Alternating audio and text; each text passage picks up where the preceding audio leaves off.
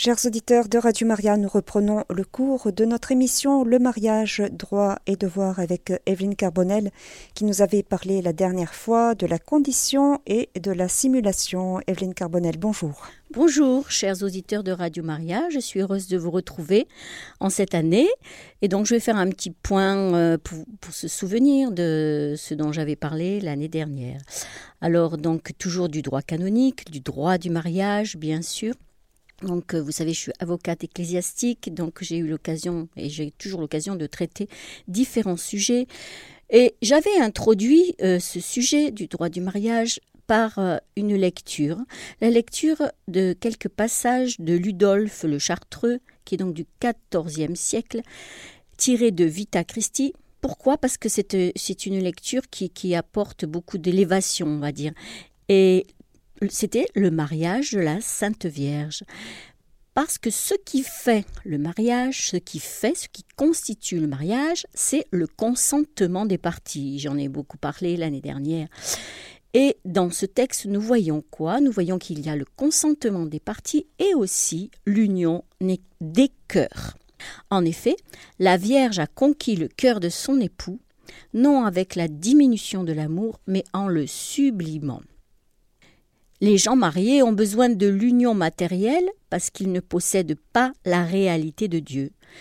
Comme la Vierge et Saint Joseph possédaient Jésus, ils ne désiraient rien de plus. On a besoin de la communion physique pour comprendre l'union du Christ avec son Église. Eux n'en avaient pas besoin car ils possédaient la divinité.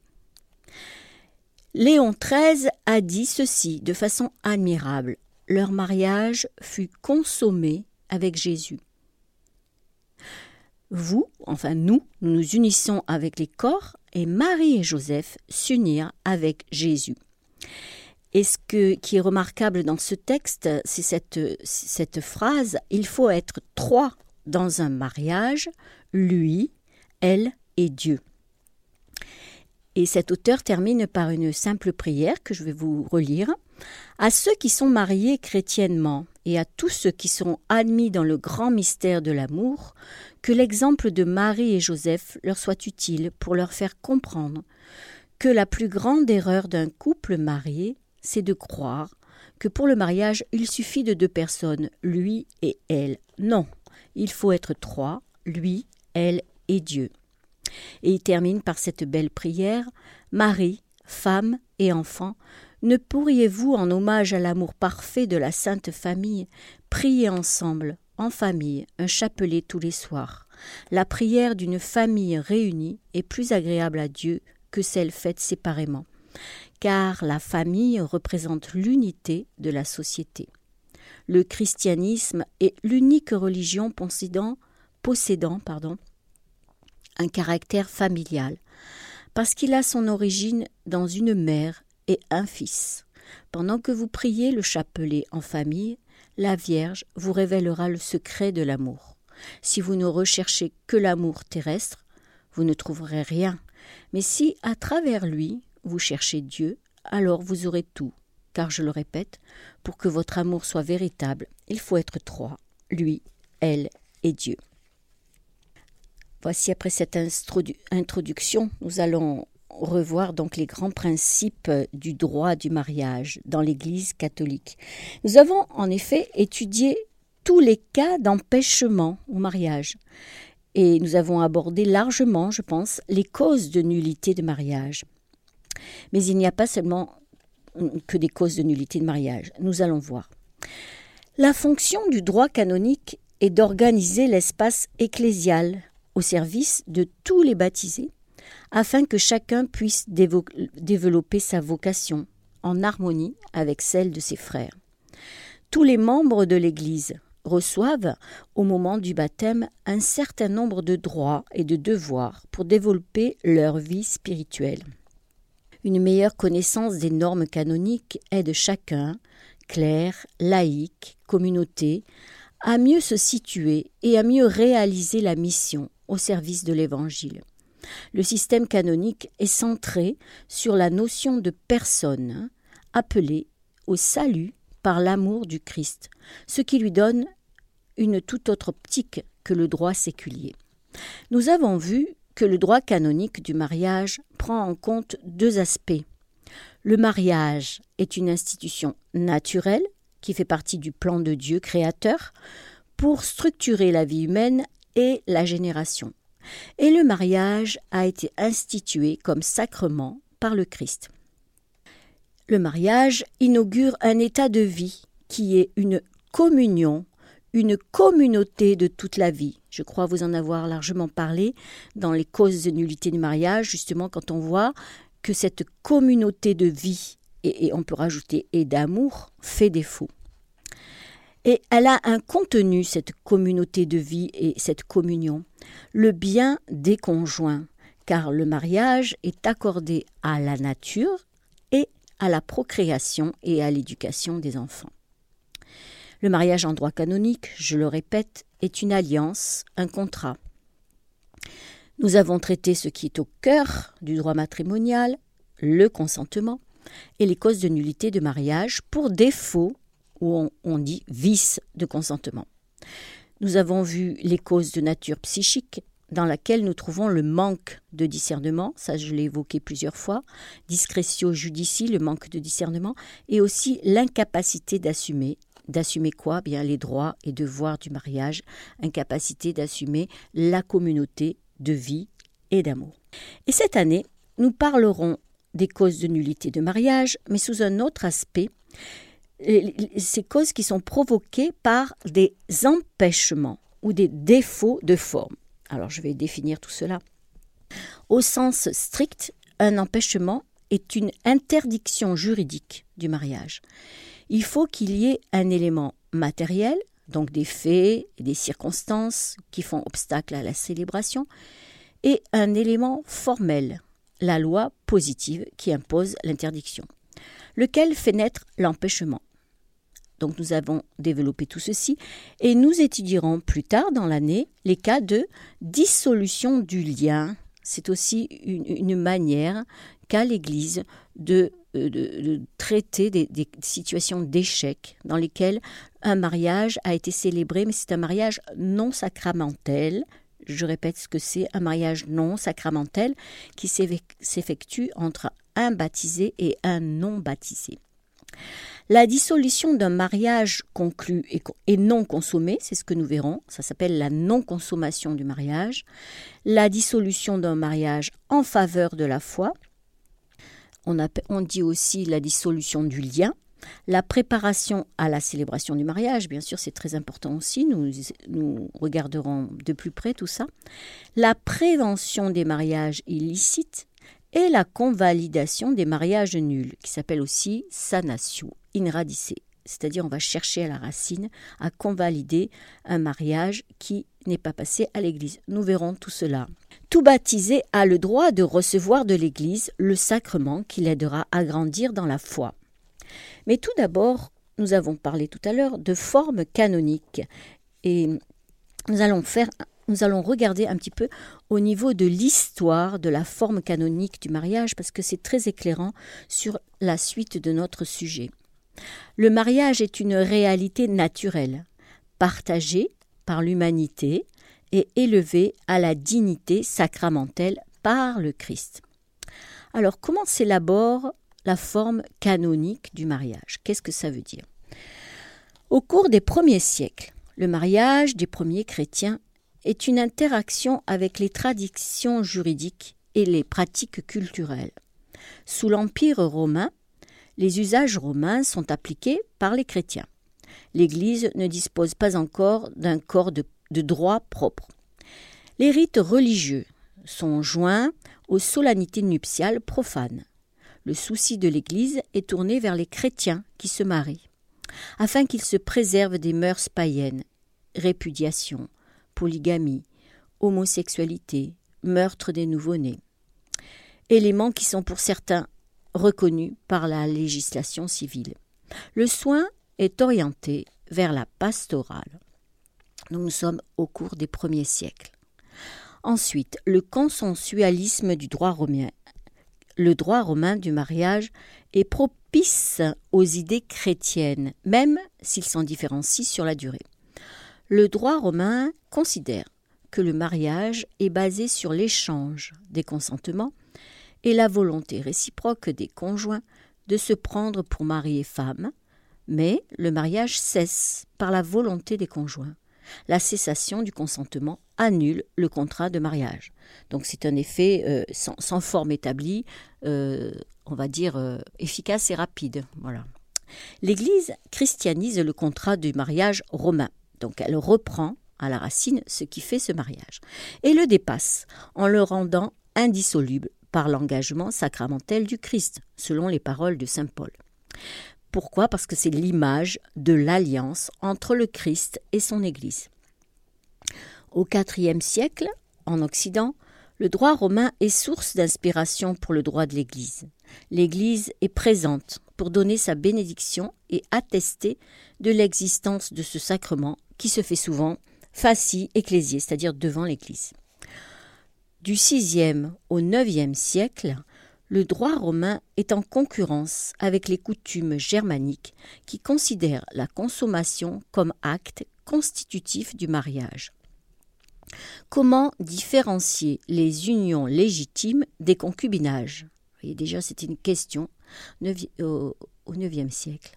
Présomption de légitimité de l'union lorsqu'elle est entourée d'actes et de coutumes. Le consensualisme prime, c'est-à-dire ce contrat sans forme établie, ce consensus, mais la consommation est une perfection du mariage.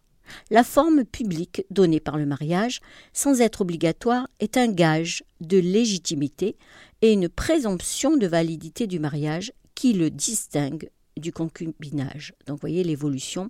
C'est un gage de légitimité, cette forme publique. Dans la société médiévale maintenant, le mariage est de la compétence exclusive de l'Église. Le mariage est un acte consensuel. Sa conclusion n'exige aucune forme particulière et le consentement matrimonial peut implicitement se manifester par la seule union sexuelle. C'est le triomphe du consensualisme absolu. Si le mariage s'accompagne de solennités extérieures et d'une cérémonie religieuse devant l'Église qui lui donne publicité, celles-ci ne sont pas une condition de validité ni la publication préalable des bans demandés par le Concile de Latran C'est-à-dire en 1215, ni la bénédiction nuptiale ne constituent une condition de validité. Pour échapper au contrôle parental se développent les mariages clandestins et d'importants contentieux avec la difficulté de prouver le mariage et de le distinguer du concubinage. L'Église réticente à limiter le consentement des époux, condamner les mariages clandestins, mais sans les frapper de nullité. Les éléments de la forme canonique. Le Concile de Trente réaffirme la sacramentalité du mariage contestée par Luther. Pardon. Et par un décret de 1563 qui s'appelle le décret Tamesti, il impose sous peine de nullité une forme canonique de mariage. Voilà, donc ça date du XVIe siècle.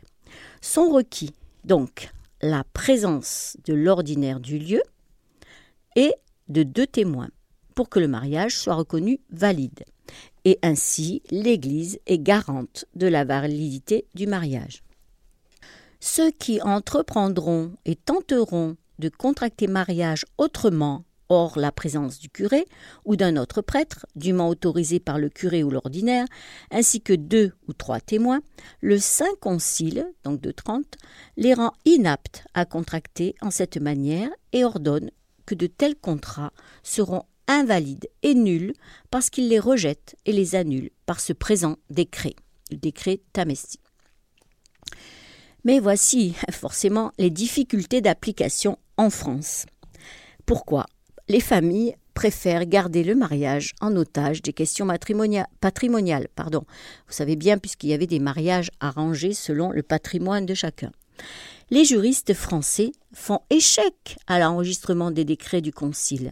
La législation royale et la jurisprudence parlementaire renforcent le poids des familles sur le consentement. Toujours la même question du patrimoine. le décret Tametsi est problématique pour les unions des protestants, qui depuis la révocation de l'édit de Nantes en 1685 sont contraints de faire enregistrer leur mariage par un curé ou de vivre en concubinage. Puis, un édit de 1787 de Louis XVI offre un mariage civil aux protestants. La loi du 20 septembre 1792 sécularise les registres paroissiaux. Le mariage civil devient la condition du mariage religieux. Voilà ce qu'on trouve aujourd'hui. Donc ça date du 20 septembre 1792. Ensuite, nous voyons du côté de l'évolution du rôle de l'assistant. Les pères du concile se sont limités à exiger la présence du curé pour constater l'échange des consentements. Mais se développe la pratique des mariages à la golmine pour obliger les curés à enregistrer des mariages margués malgré leur désapprobation. C'est-à-dire, c'est un mariage protestant, par exemple, validé par un prêtre. C'est ça, les mariages à la golmine. Pie avec le décret Né téméré du 2 août 1907, fait évoluer le rôle de l'assistant avec une fonction plus active. Il doit solliciter la manifestation externe du consentement et la recevoir au nom de l'Église. Ce n'est plus un assistant passif. La compétence est restreinte par intérêt un critère territorial. Le curé a une compétence territoriale sur ses paroissiens, sous réserve de délégation comme aujourd'hui. C'est-à-dire, si on veut se marier à Nice, eh bien, euh, c'est bien sûr le curé qui, officie à cet endroit, ou un ou les, puisqu'il y en a plusieurs, puis paroisse, qui va avoir la compétence. Mais il peut aussi avoir une délégation, c'est-à-dire un prêtre qui vient de, qui passe des vacances là-bas peut aussi avoir une délégation, c'est-à-dire demander une autorisation, en gros. La réflexion théologique qui accompagne Vatican II va porter sur l'alliance. Cette notion d'alliance manifeste que le mariage n'est pas un contrat privé, mais une alliance discernée avec et par l'Église, à la mesure de celle que le Christ a réalisée avec son Église et qu'il la scelle de manière indissoluble. Voyez l'évolution, c'est que nous partons d'un contrat et, d'une alliance, d'un consentement qui devient euh, public à quelque chose de plus profond de cette alliance du Christ avec son, son Église.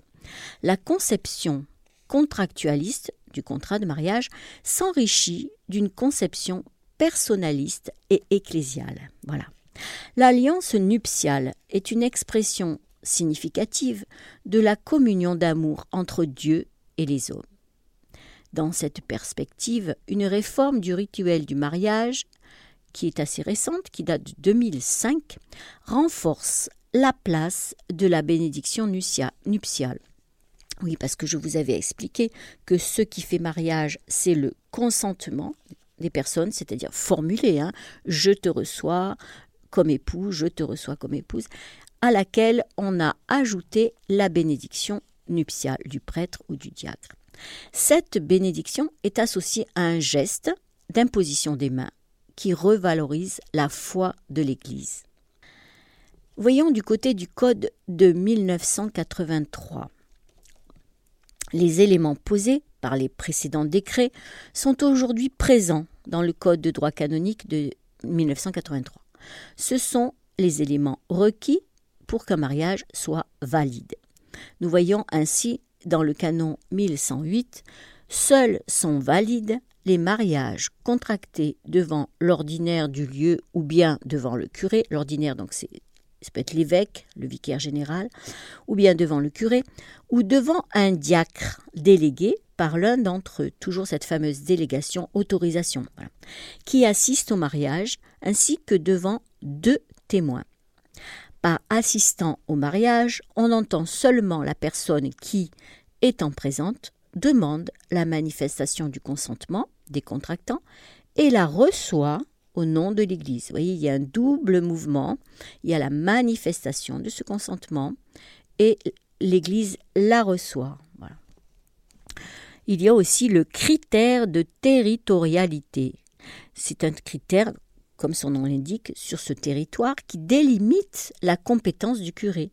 Les mariages valides sont ceux qui sont célébrés et inscrits dans les registres paroissiaux, les registres là où le mariage est célébré, ce qui paraît évident, mais qui au cours des siècles et, récemment, on voit qu'il peut y avoir des difficultés. Ces dispositions permettent de renforcer la communion de foi dans l'Église et de vérifier la qualité des assistants aussi avant de concéder une délégation. Parce que euh, on a pu ou on peut encore rencontrer des mariages euh, invalides parce que euh, les délégués, enfin, parce qu'il n'y a pas eu de délégation plutôt, pardon, mais aussi il peut y avoir des faux assistants, c'est-à-dire des faux diacres, on a, on a pu constater dans certains diocèses, ou des faux prêtres. Voilà. La présence des témoins est requise pour la validité du sacrement. Alors, quel est leur rôle? Leur rôle est passif. Il leur est demandé de pouvoir rendre compte de l'échange des consentements des époux. C'est tout. C'est-à-dire qu'on ne demande pas, je précise, aux témoins d'être baptisés. Ils sont juste, euh, on va dire, euh, présents et ils attestent qu'ils ont vu, qu'ils ont entendu ce consentement. Voilà, ils n'ont pas besoin d'être baptisés. De plus en plus de catholiques, tenus à la forme canonique, donc à la forme du mariage, c'est-à-dire où on reçoit, il y a l'échange des consentements et ensuite la bénédiction. C'est ça la forme canonique, c'est passer à l'église, on dit ça comme ça plus simplement, passer à l'église, s'engage dans un seul mariage civil ou en reste en concubinage. Oui, c'est ce qu'on observe de plus en plus, c'est que euh, bah, il y a des gens qui préfèrent se marier seulement civilement et ne plus passer à l'église, ne plus passer par la forme canonique. Et cette forme canonique, elle relève de la discipline ecclésiastique. Ça va de soi, c'est-à-dire que c'est relatif à l'Église. Mais ce que dit le canon 1160, pour devenir valide, le mariage nul par défaut de forme doit être contracté de nouveau selon la forme canonique. C'est-à-dire qu'il y a toujours une solution un problème, on va dire comme ça. C'est-à-dire que si on est simplement marié civilement mais que tout d'un coup on revient à l'église, oh là là, qu'est-ce que j'ai fait? Je ne suis pas passé par la forme canonique, par l'église. Eh bien, il y a toujours la possibilité d'y revenir ou il peut y avoir d'autres solutions que nous verrons plus tard. Un nouvel échange de consentement est demandé. Sinon, dans des cas particuliers, voilà, la sanatio in radice, c'est-à-dire on revient à la racine du consentement, c'est-à-dire qu'on ne renouvelle pas le consentement, sans renouvellement du consentement, cette, cette sanatio, cette euh, autorisation, encore une fois, peut être concédée par décret, par l'évêque diocésain. Voyez, il y a une autre solution, c'est-à-dire que si, concrètement, deux personnes se sont mariées seulement civilement, et que l'un des deux se convertit, c'est-à-dire il voudrait que son mariage soit reconnu par l'Église, mais qu'il ne veut pas repasser, parce qu'il y a plusieurs cas de personnes qui tout d'un coup se, euh, retournent au Seigneur et se disent il faut que je me marie à l'Église. D'accord, dans le meilleur des cas, les deux sont d'accord et il y a une cérémonie à l'Église. Mais il peut se trouver aussi des cas où l'un des deux ne veut pas passer à l'Église et se dit moi le consentement que je t'ai donné à la mairie, il est valide, j'ai pas besoin de l'Église. Ok. Ben, même là, vous voyez, l'Église permet à ce que ce consentement qui a de la valeur aux yeux des hommes et de Dieu, ce consentement, oui, je te reçois, oui, je, euh, avec tous les piliers, c'est-à-dire la fidélité, toujours pareil, l'indissolubilité, la fécondité et surtout la liberté. Donc l'Église peut reprendre ce jour où il y a eu consentement civil pour le rendre euh, s'ils sont baptisés tous les deux, sacramentel. Vous voyez, c'est une démarche administrative, on va dire, mais aussi c'est euh, on, reprend ce consentement, mais en même temps on le vérifie.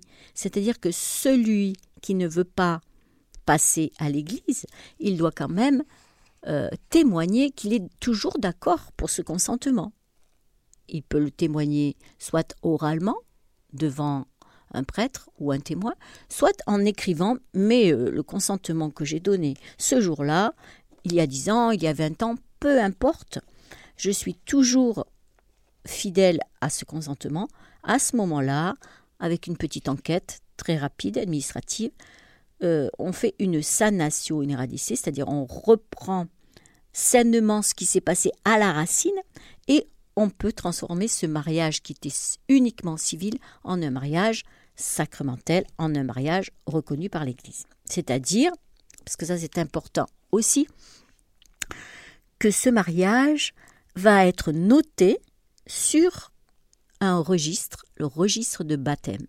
Et c'est très important, les registres, finalement, vous me direz, c'est juste des papiers. Non, c'est l'histoire, entre guillemets, sainte de la personne.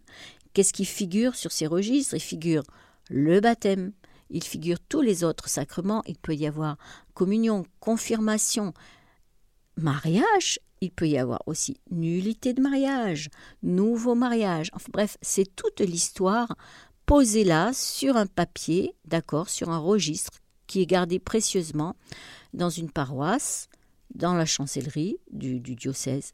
Et, vraiment, euh, combien de personnes sont en recherche de leur histoire et, et, de leur histoire sainte, on va dire entre guillemets, et ne trouvent pas trace de leur baptême parce qu'ils ont été, exemple, hein, baptisés dans une petite chapelle qui était en pleine colline. D'accord, c'était beau, c'était bucolique, mais il n'y avait pas de registre, donc pas de traces.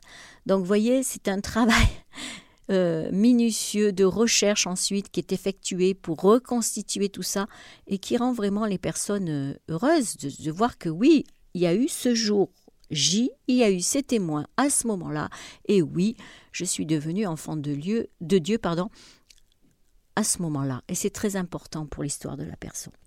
Donc, ne négligeons pas les registres de baptême, c'est-à-dire que ce soit couché sur un papier et que ce papier soit conservé le jour J du baptême ou du mariage. La coexistence du mariage civil et du mariage sacramentel conduit aujourd'hui des couples à considérer le mariage religieux comme achèvement de l'autre. Et nous allons voir euh, ce que dit le pape François à propos, dans Amoris Laetitia notamment, à propos du mariage. Et ce qu'il recommande, c'est une attention pastorale miséricordieuse et encourageante pour accompagner les personnes vers la plénitude du mariage, exprimée dans la forme canonique. Alors je répète, c'est vrai qu'il y a beaucoup de couples qui ne se sentent pas vraiment mariés si elles ne se passent que par la mairie. Parce que ce mariage religieux, donc avec une forme canonique, est comme un achèvement de ce mariage civil, comme un achèvement de, ce de leur amour, de ce qu'ils ont envie de construire. C'est pas la fin, c'est le début de quelque chose. Donc le pape François encourage euh, les pasteurs à une attention miséricordieuse et encourageante. Evelyne Carbonel, nous avons reçu une question par SMS. Bonjour, quelles sont les procédures pour l'annulation d'un mariage religieux catholique? Et je vais peut-être préciser la question, euh, est-ce que le terme annulation est bien approprié? Oh, Alors merci pour cette question. Donc le terme annulation n'est pas vraiment le terme qu'on emploie dans les tribunaux ecclésiastiques. Hein. On parle de procédure de reconnaissance en nullité de mariage. C'est-à-dire qu'on n'annule pas un mariage, puisque, comme je disais tout à l'heure, on a chacun une histoire sainte sur laquelle, sur un registre, est inscrit le baptême, euh, la confirmation, le mariage. On ne peut pas, on ne barre pas, on ne déchire pas ce papier. Ça fait partie de son histoire. Mais donc, l'Église peut reconnaître dans certaines situations si ce mariage est valide ou non. C'est l'invalidité du consentement. On cherche justement ce qui s'est passé dans cette histoire précise au moment du consentement, avant, pendant, après, si oui ou non les époux ont fait ce que demande l'Église, et notamment on regarde euh, du côté de la communion, de la communauté de vie et d'amour, si elle s'est réalisée telle que l'Église le demande, ou si elle ne s'est pas réalisée, s'il y a eu consommation ou non consommation, si euh, il y a eu vice de forme, euh, puisqu'on parlait de la forme canonique, là, hein, c'est très important aussi. Hein. On regarde d'abord euh, du côté du, dossier de mariage. Déjà, s'il y a un dossier, imaginez qu'il n'y en ait pas. on peut tout imaginer. Vous voyez, il y a tellement de cas différents, mais effectivement, on parle de nullité ou de reconnaissance en nullité ou d'invalidité parce que on regarde si les époux ont eu un consentement valide ou pas. Voilà, c'est ça. On n'annule pas euh, euh, des années passées, de même qu'on ne peut annuler, bien sûr, si la famille a eu des enfants, bien sûr, on ne peut pas dire qu'on annule euh, ce qui s'est passé. Non, on reconnaît que ça ne correspondait pas aux engagements qu'ils avaient pris à ce que demande l'Église. Et quelle est la, procédure à, suivre pour, pour engager une, démarche de reconnaissance de nullité de mariage. Oui, donc ça je l'avais déjà expliqué, mais je peux recommencer. C'était l'objet de la première euh, année. Donc pour engager cette procédure, ben, tout d'abord se rapprocher d'un prêtre, là où on se trouve. Euh, et puis, euh, soit il, a, il est au courant de, des procédures et il pourra vous écouter, soit il vous aiguille vers une chancellerie d'un diocèse ou au mieux, si vous habitez une grande ville, un tribunal ecclésiastique. Euh, il y a beaucoup de... Vous regardez sur euh, un annuaire euh, le numéro du tribunal le plus proche et vous demandez à, un entretien avec un avocat ecclésiastique qui donc a un rôle particulier. C'est lui qui fait la médiation entre le tribunal et entre vous la famille et votre famille. Et, ce, cet avocat pourra vous écouter et discerner, c'est ça qui est très important, discerner si oui ou non euh, le, cas particulier peut euh, prétendre à une demande de reconnaissance en nullité de mariage ou pas, ou vous aiguiller autrement. Comme je, dis à, partir de cette année, il peut y avoir d'autres cas. Hein. Euh, parce que ce qui compte, c'est de bien vérifier à la base si les deux sont baptisés ou pas. Il peut y avoir un seul qui est baptisé. Dans ce cas, c'est une, autre procédure qui s'appelle dissolution du lien, par exemple. Alors, euh, je ne sais pas si vous êtes au courant qu'il y a eu la réforme des procédures justement de nullité. Et donc c'est récent, ça date du 15 août 2015 et par un motu proprio, euh, le pape François a proposé la réforme du procès canonique pour les causes de déclaration de nullité de mariage. Qu'est-ce que ça veut dire? Ça veut dire qu'il y a des nouvelles procédures qui s'appellent des procès brefs, pour les cas évidents. Alors c'est intéressant, voilà, c'est la suite de ce que je répondais à ce, cette personne par SMS. C'est-à-dire qu'il y a des cas où c'est tellement évident que le pape a permis une d'accélérer, on va dire, la procédure qui avant euh, demandait deux instances. Déjà, le pape en a supprimé une d'instance, je vais expliquer plus tard. Et donc, dans des cas évidents, exemple, euh, si euh, il y a eu mariage suite à la, la, personne se trouvait enceinte, la femme se trouvait enceinte et n'avait pas prévu de se marier, mais dans le contexte familial, etc., il décide de se marier. Voilà, pour ne pas faire euh, de vagues. Eh bien, c'est là qu'il se rend compte finalement que non, mais il ne s'aimait pas vraiment, mais que c'était une erreur, bref. Et ça, ce sont des cas évidents. Si les deux, je dis bien, c'est très important, si les deux, le mari, la femme, reconnaissent que ce mariage a été précipité, ce mariage peut y avoir des pressions, etc. Ça, c'est évident. Voilà. Donc, et comment sont traitées ces procédures, qui s'appellent les procédures brèves? Elles sont traitées par euh, l'évêque, qui est donc le juge né dans un diocèse, c'est-à-dire qu'il a Bien sûr, c'est pas l'évêque qui va faire la procédure, mais c'est son service canonique, donc les chancelleries. Et dans les chancelleries, il y a de plus en plus de personnes, forcément, qui sont formées en droit canonique et qui peuvent faire cette procédure qui est plutôt de l'ordre, on va dire, administratif, mais il y a aussi, on cherche toujours pareil, des preuves évidentes. Et puis, euh, on écoute chacune, des parties et ensuite, euh, l'évêque fait un votum, ce qu'on appelle un votum, c'est-à-dire euh, il, un jugement, voilà, et il analyse la cause et il dit bien sûr qu'il est favorable à la nullité. Qu'a voulu le pape François? Le pape François a voulu la simplification du procès en nullité, comme je disais tout à l'heure, avec la suppression du double degré obligatoire de juridiction. Oui, euh, par le passé, euh, si le dossier en reconnaissance de nullité était bien avancé, au moment du jugement, mettons si le jugement se faisait euh, à Bordeaux, en première instance, il fallait qu'il y ait une seconde instance pour confirmer cette première instance. Donc vous voyez, ça pouvait prendre de 2 à 4 ans, on va dire plus de 2. Voilà. Et une décision peut faire l'objet d'un recours, mais ne doit plus être confirmée par une nouvelle décision.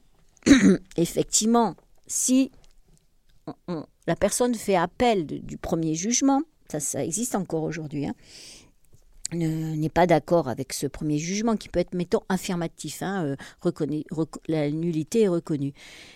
Et si elle dit non, je ne suis pas d'accord, eh bien, ça part dans, une, dans un autre tribunal qui, lui, va étudier le dossier, encore une fois, rejuger et dire si oui ou non il confirme ce qu'a dit la première euh, décision. Voilà. Et ça peut même aller jusqu'à une troisième si vraiment, vraiment, il y a une controverse énorme. Mais en principe, justement, le pape François a facilité les choses afin que les tribunaux, nous allons voir plus loin, prennent des, dispositions beaucoup plus, euh, on va dire, euh, sévères pour que ce soit jugé, mais bien jugé, que ce soit pas fait rapidement, mais, mais, comme on dit, vite fait, mal fait, quoi, hein, que ce soit sérieux. Et il a fait aussi quelque chose de nouveau, il a proposé quelque chose de nouveau, c'est que les juges, qui étaient euh, euh, essentiellement euh, des clercs, en fait, il y a la possibilité qu'il y ait deux laïcs dans le collège de trois juges.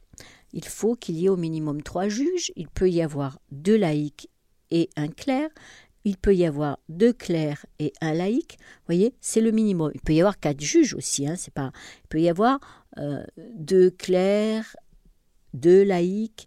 Il a donné la possibilité aux laïcs, donc d'être juge, mais aussi d'être représenté en plus grand nombre. Avant, il n'y avait qu'un seul laïc euh, possible avec des juges clairs. Et bien sûr, qu'est-ce que ça simplifie les délais? Cette procédure devient plus courte. Alors voilà ce qu'a dit le pape en janvier 2018 à la rote romaine. Le lien étroit entre le domaine de la conscience et celui des procès matrimoniaux demande d'éviter que l'exercice de la justice ne soit réduit à une simple exécution bureaucratique. Si les tribunaux ecclésiastiques tombaient dans cette tentation, ils trahiraient la conscience chrétienne. Nous devons empêcher que la conscience des fidèles en difficulté, en ce qui concerne leur mariage, ne se ferme à un chemin de grâce. Cet objectif s'atteint avec un accompagnement pastoral, avec le discernement des consciences et avec l'œuvre de nos tribunaux. Cette œuvre doit s'accomplir dans la sagesse et la recherche de la vérité. C'est seulement ainsi que la déclaration de nullité produit une libération des consciences. Et dans son exhortation apostolique à Maurice Laetitia, dont nous parlions, il a mis en évidence trois mots qui sont accompagner, discerner, intégrer. Accompagner d'abord. Le mariage est un parcours dynamique, pas un idéal figé. Il faut accompagner les situations avec patience et délicatesse pour les transformer en occasion de cheminement vers la plénitude du mariage à la lumière de l'Évangile. Importance du cadre et du climat pour nous empêcher de développer une morale bureaucratique froide. Discerner, discerner les éléments qui peuvent favoriser l'évangélisation, la croissance humaine et spirituelle des personnes pour permettre l'ouverture à la grâce. L'Église est là pour révéler la divine pédagogie de la grâce, pour aider les couples à rejoindre la plénitude du plan de Dieu sur eux. Troisièmement, intégrer, gradualité dans l'accomplissement de la loi lorsque les personnes ne sont pas en situation de l'accomplir. La loi est un don qui indique le chemin et la logique de l'Église et celle de l'intégration pour faire l'expérience d'ouvrir le cœur à ceux qui vivent dans les, dans les périphéries existentielles. Le discernement pastoral doit toujours tendre à pardonner, accompagner, attendre et surtout intégrer. Merci beaucoup, Evelyne Carbonel. Nous vous retrouverons le mois prochain pour euh, continuer euh, cette série d'émissions Le mariage, droit et devoir. Merci beaucoup et au revoir. Chers auditeurs de Radio Maria, c'était l'émission Le mariage, droit et devoir avec Evelyne Carbonel. Et vous pouvez réécouter cette émission en podcast sur notre site internet www.radiomaria.fr